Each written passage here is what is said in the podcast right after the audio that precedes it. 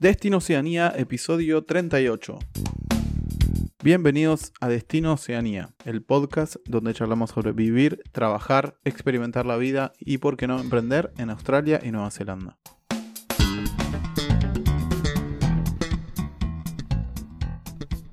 Bueno amigos y amigas, bienvenidos al nuevo episodio. Ya estamos en el episodio número 38 de este hermoso proyecto de podcast que tenemos con mi compañero Gastón, a quien quiero dar la bienvenida a este podcast. Hola Gasti. ¿Qué hace, Pato? ¿Cómo va? Eh, bien, bien, de 10, hermoso día, quizá uno de los primeros días primaverales, así que estuve eh, arreglando el jardín, escuchando música mientras lo hacía, eh, después me tomé un helado, no me puedo quejar la verdad. No, no, yo te veo que te veo remerita ahí por el video, yo te he sacado la chaqueta, el, el gorro. ya, tocaba también. Igual mañana llueve. sí. Pero sí, mañana creo que vamos a hacer un asadito al mediodía si está lindo antes que llueva. Así que nada, está lindo el fin de semana. ¿Vos tuviste despedida? Me dijiste. Sí, sí, despedida. Me estoy yendo. Mm, estoy yendo para India a estudiar cuatro meses y medio. Em, pero bueno, ya también armando la mochilita porque me llevo todo. Me llevo el micro, me llevo la camarita, el ordenador. Así que vamos a ir grabando desde Estudio portátil. Sí, tal cual. tal cual. Bueno, tenemos un episodio un poquito diferente a, todos los que habíamos tratado hoy porque es eh, preguntas y respuestas a los, a los oyentes. Así que ya saben, eh, cópense, mándenos preguntas, así seguimos, hacemos el ida y vuelta. Pero también agradecerles que siempre tenemos un saludito de, algunos de los oyentes, como, eh, como el de Karen, eh, que nos puso buenos días chicos, gracias por la información que comparten, es muy inspiradora y ayuda a prepararse. Así que gracias Karen por, Muchas gracias, Te mandamos un saludo. sí, sí, son, son, las cosas que no tienen eh, valor monetario, pero tienen mucho valor como motivacional eh, para seguir compartiendo, grabando y, bueno, darle todo el valor que, o toda la experiencia, compartirle toda la experiencia que hemos adquirido viviendo y estando en, en Oceanía. Sí, exactamente. Exactamente, Gasti. Y mm, bueno, antes de pasar al episodio hay algunas cositas rápidas que queríamos mencionarles y recordarles. Una de ellas es que mm, hace algunas semanitas nada más sacamos nuestro, nuestro primer tomo del ebook que mm, trata sobre los pasos previos a venir a Nueva Zelanda y los primeros pasos, como lo que es hospedaje, buscar trabajo, comprar un auto mm, y demás. Así que es gratis, lo consiguen en, el website. Ahí van a encontrar a dónde bajárselo, solamente tienen que dejar su mail y se, y se lo bajan. Sí, después comentarles también que ya estamos ofreciendo, que lo abrimos la semana pasada, eh, eh, servicios, en, que también los pueden ver cada uno en, la web, en que eh, tienen que ver con servicios de advising, porque estamos trabajando en conjunto con Santi Caseneve, que es Immigration Advisor de Nueva Zelanda. Esperamos en algún momento ampliarlo para Australia, así que Santi ya sabes, te tienen que poner a estudiar. Eh, pero para que sepan, estamos, eh, Santi estamos, con, Santi estamos dando mm, servicios de eh, visas de trabajo, visas de residencia, mm, convalidación de títulos terciarios universitarios, visas de familia para los que quieren, que ya tienen algún tipo de visa para viajar a Australia o Nueva Zelanda, o inclusive ya vienen allí y quieren traerse a su familia, a sus hijos, a su esposa o a su novia o a su novio. Eh, también están este servicio de, para visas de familia, eh, visas de, estudiantes también, que estamos trabajando para ofrecerle variantes, porque hemos tenido varias consultas al respecto, entonces bueno, estamos trabajando en, variantes para eso. Pero si ya saben el curso que quieren aplicar, eh, no solo podemos tramitar tranquilamente la visa, siempre para Nueva Zelanda. Y eh, para las eh, personas que no pueden viajar eh, con una visa mm, electrónica, que es una visa fácil aplicación para Nueva Zelanda, y tienen que ir por una visa visitante, Santi también los ayuda en este proceso. Y por último, y no menos importante, también tenemos el servicio de gestión de la ciudadanía y el pasaporte italiano en Italia, que es toda... Mm, bueno, ya lo hemos venido comentando en varios episodios, solamente sobre todo los... Bueno, si entran ahí, lo van a ver. Son los tres episodios que están exclusivamente para esto. Eso lo van a tratar directamente conmigo, que yo hice todo el proceso, viaje a Italia, viví en Italia, me saqué mi ciudadanía, mi pasaporte, eh, viaje a Australia con mi pasaporte y después me volví a España eh, como residente europeo. Sí, son eh, episodios 12 y 13 los que hablan sobre... están relacionados con el pasaporte italiano. Tanto el que cuenta las características como el que es el, todo el proceso de aplicación. Sí, y creo que el 16 también. Pero bueno, lo van a, lo van a ver ahí. En, entra en la home Destino de servicio y está. Yo quería decir Bueno. algo, ¿no? Ah, sí. Cada vez que escuchan este sonido, es la campanita. Es la campanita de Spotify que suena para que les va a sonar cada vez que, que salga un episodio nuevo. Así que mm, eh, hagan follow, síganos en Spotify o en donde sea que nos escuchen y activen las notificaciones. Así que ya saben.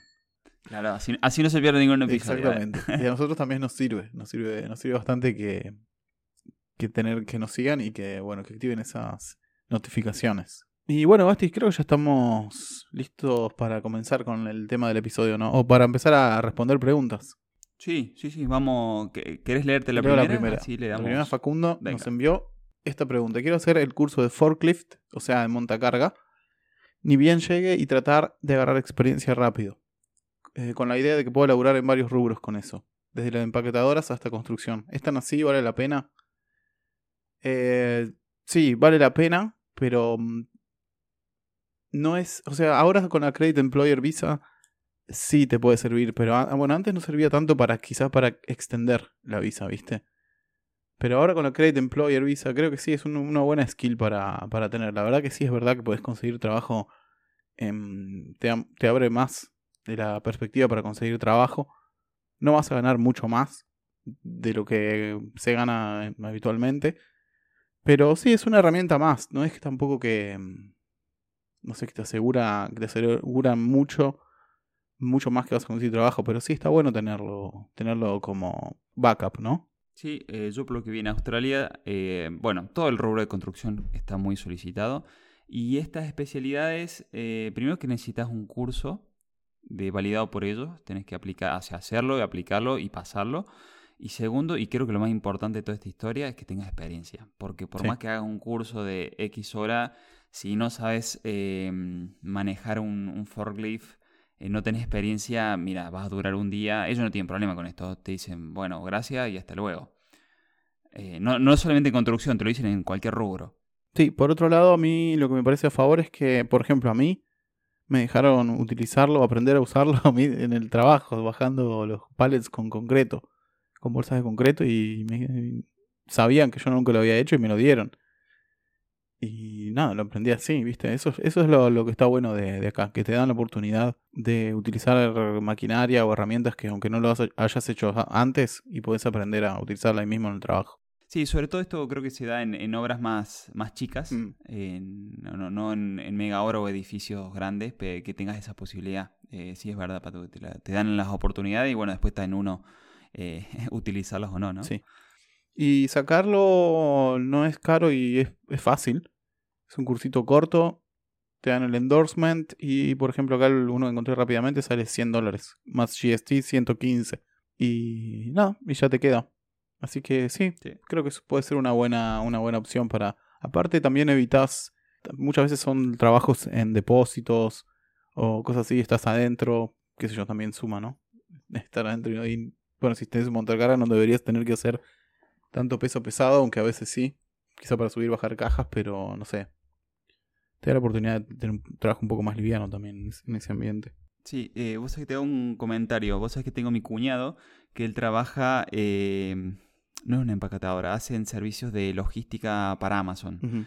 Y, y uno de los, el rubro, él vive en Italia, pero pasa lo, pasa lo mismo en todos lados en esto. Eh, que más demandado que siempre tiene es el de forklift. Y todo, todo el mundo dice que cuando va y le aplica, le dice, sí, yo sé manejar un forklift. Y él dice, vale, no, no, me, no me cuente más nada, toma la Claro, llave". de una. Y me dice, "Mo- moveme, moveme esto de aquí para allá. Y él en, en tres Sí. movimientos se da cuenta si, si la persona sabe o no sabe. Sí, sí, seguro. Pero bueno, legalmente necesitas esa, esa certificación. Exacto, exacto. Eh, bueno, después tenemos eh, una pregunta de Fabiana, eh, ingeniera química con 7 años de experiencia en este farmacéutico, con un buen nivel de inglés. Mi consulta es, ¿qué posibilidad de aplicar una visa y posterior residencia? ¿Cuáles serían los sitios donde buscar trabajo? Bueno, dis- disclaimer, antes que nada, Fabiana. Nosotros, como no somos Immigration Advisor, no podemos darte específicamente sabemos, no hemos leído, no hemos comido toda la parte de inmigración tanto de Australia y Nueva Zelanda, realmente lo, lo sabemos y lo entendemos, qué es lo que podrías hacer. Legalmente no podemos darte eh, ese advising aquí. El que te lo puede dar es Santi Y Santi en ese sentido te, ofrece 15 minutos gratuitos para este asesoramiento. Después de ahí, bueno, ya eh, son sesiones de pago o directamente puedes aplicar a visas.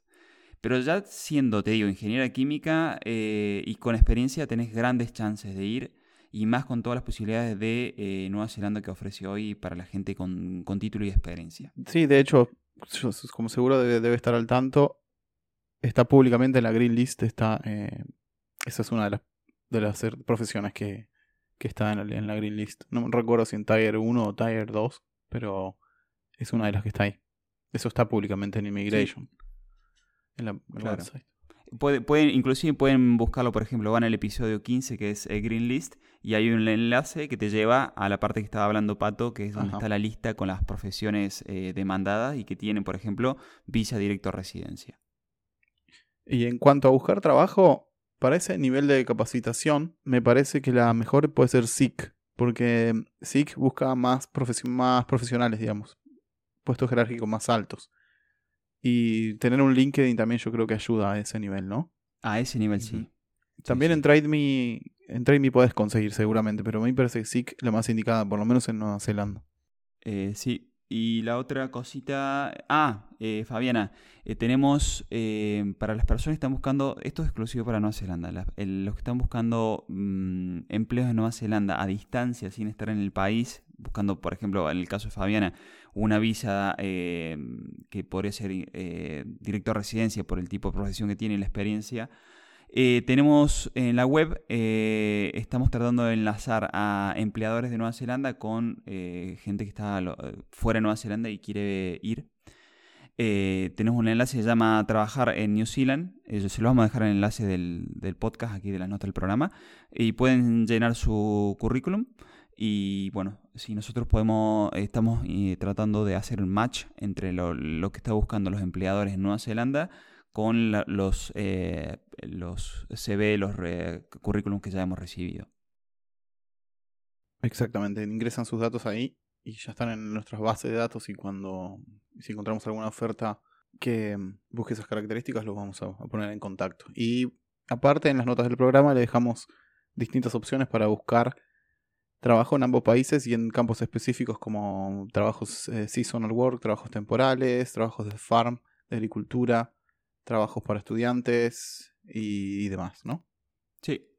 Te leo la, próxima, Pato. Es una pregunta de Mariana. Dice, estoy planeando viajar a, por Nueva Zelanda como turista. ¿Cuánto tiempo creen que es suficiente para recorrer los principales puntos naturales y ciudades de las dos islas de Nueva Zelanda? Tiempo. Yo te doy mi caso particular, mi experiencia, que es la primera vez que viajamos desde Oakland a, a Queenstown viajamos esa vez. Y lo hicimos en dos semanas. Y la verdad que pudimos ver un montón de cosas en, ambas islas. Por ejemplo, pudimos ver en la isla norte, pasamos por todo Coromandel, parando en distintas playas, Rotorua, Wellington. Paramos en el eh, Abel Tasman National Park, que es a mí de lo que más me gusta de la isla sur. Eh, pasamos por Blenheim, por Picton, paramos en Kaikoura y después llegamos a Queenstown. Y eso nos llevó dos semanas, por ejemplo, porque son distancias muy cortas en Nueva Zelanda los lugares en, podés quedarte más tiempo, pero en general para estar un rato, parar a comer algo y mirar está más que suficiente porque también ya viajar, salir a la ruta en Nueva Zelanda es muy lindo. Es como que eso es parte del viaje también. Nada, es bastante, está, está también las rutas, todo que lo haces bastante rápido todo. Yo te diría dos semanas. Después de ahí para arriba podés quedarte el tiempo que quieras. Porque hay miles de cosas para ver. Pero dos semanas, ponerle 20 días para estar más tranquilo. De ahí para arriba ya estás bien. Me parece a mí. Si te puedes quedar dos meses, mejor todavía, pero no creo que sea el caso de, Australia. No, no. olvídate. Tiene un territorio eh, inmenso. No, no, eso sería otra historia. Mm. Bueno, leo la siguiente pregunta. Juan Pablo pregunta, ¿es suficiente el año de la duración de Working Holiday para ahorrar, ahorrar, suficiente dinero para ir al sudeste asiático? Sí, claramente. Seguro, ¿no? Creo que varios los hemos hecho eso, ¿no? sí.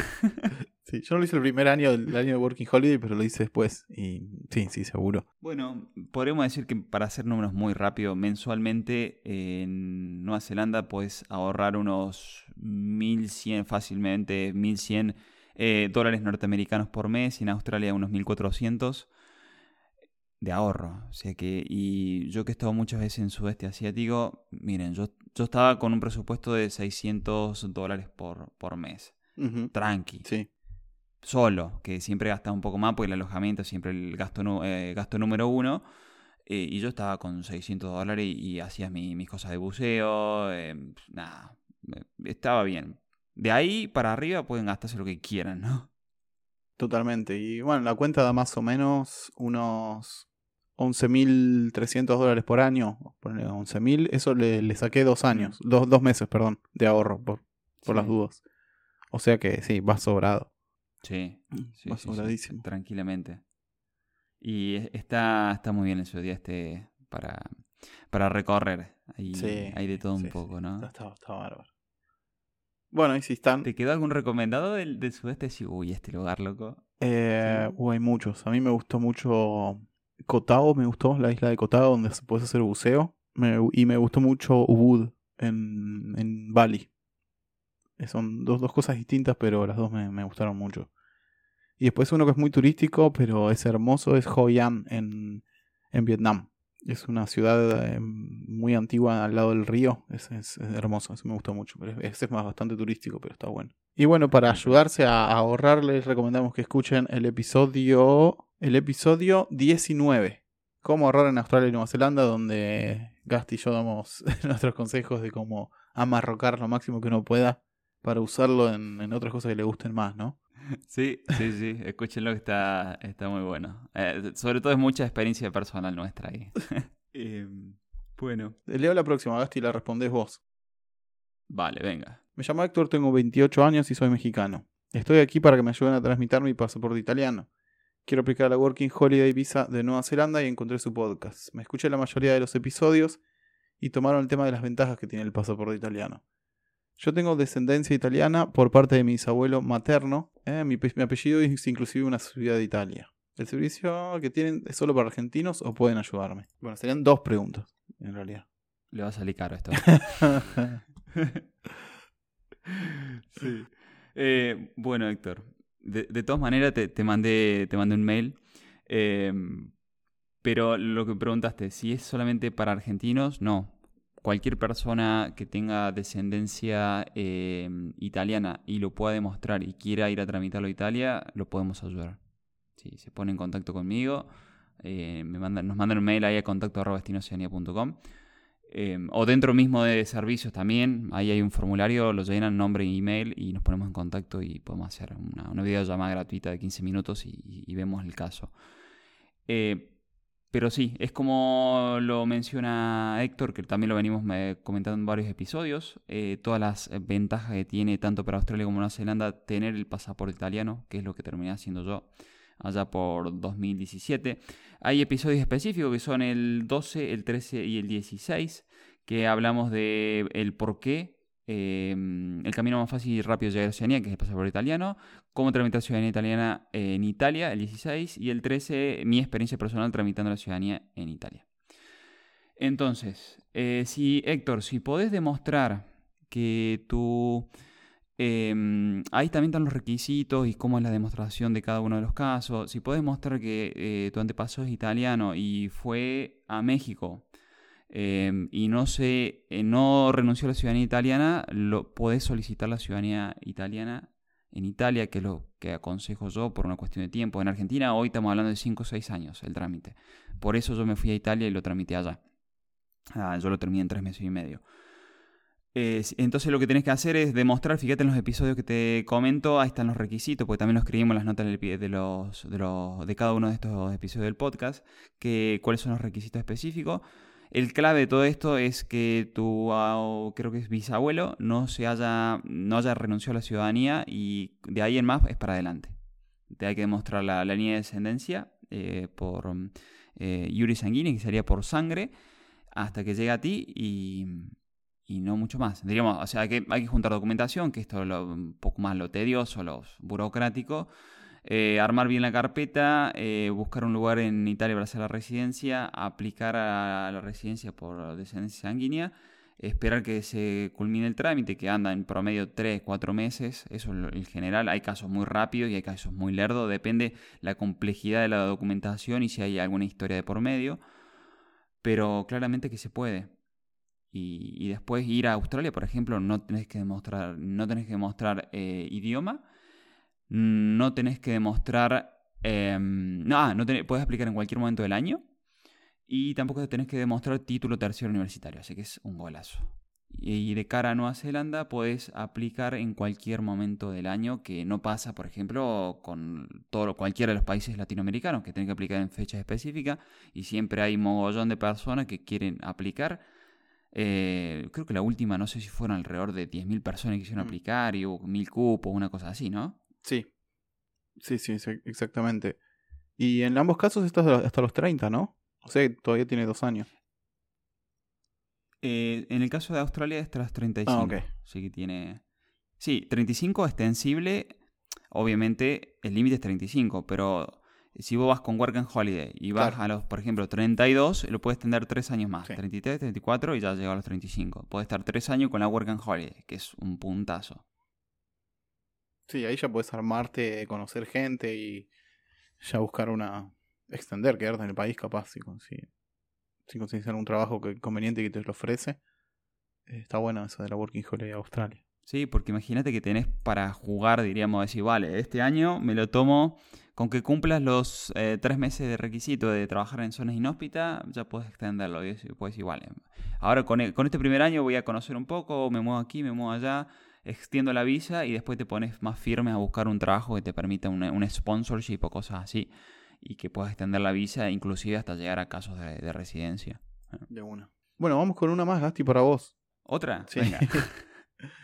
Em, esta chica va a Australia eh, con la Working Holiday dice si, si cree, crees que es posible vivir de, dar clases de yoga y si sabes si sale caro alquilar un espacio para dar las clases, ¿no? Un espacio de esos que te alquilan por hora. Sí, eh, no es fácil vivir de esto.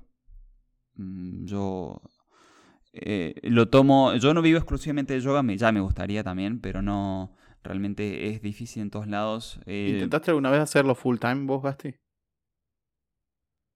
Tampoco lo intenté hacer full time, eso es verdad.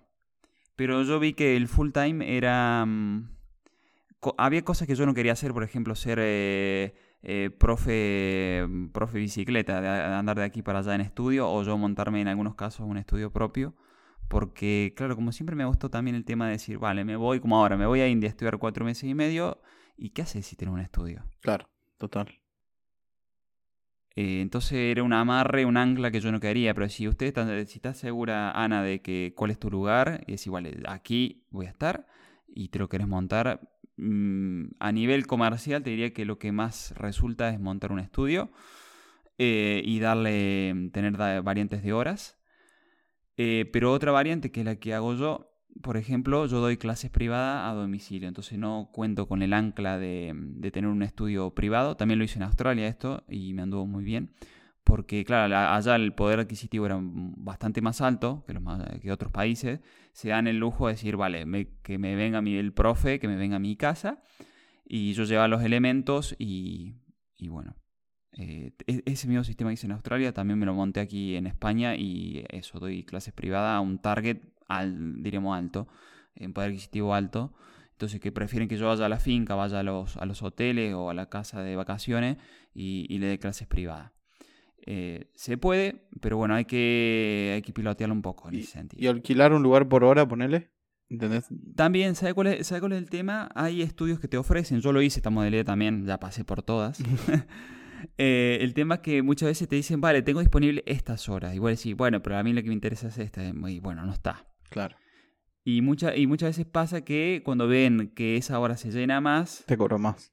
Bueno, sí, es, todo, un tema, el, arreglo comercial. Eh, te quieren cobrar más o te piden que esa hora no le quieren dar ellos. Entonces es un tema complejo, no es tan fácil el alquilar por horas.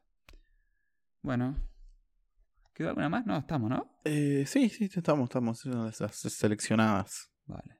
Bueno, ya saben, eh, para si quieren seguirnos mandando consultas, que los podemos ir resolviendo, dando nuestras opiniones Y las que no podamos porque son muy exclusivas de Advisor, las Claro. podemos derivar a Santi. Sí, había muchas más preguntas más, pero por eso no las, no las podemos responder. Porque eran muy específicas de advising y ya deberían hablar con Santi para eso. Claro, pero para ya decirles que vamos a empezar a hacer esto, va a ser juntar consultas de los oyentes y que vamos a armar episodios específicos, así que no, no sientan vergüenza de preguntar lo que sea eh, respecto, a, respecto a toda esta aventura de que es Australia y Nueva Zelanda, que estamos aquí para, para ayudarles. Exactamente. Y también les recuerdo subscribe y follow y suscribirse y seguir y todo. Así que sin más, eh, nos encontramos en la próxima. Adiós.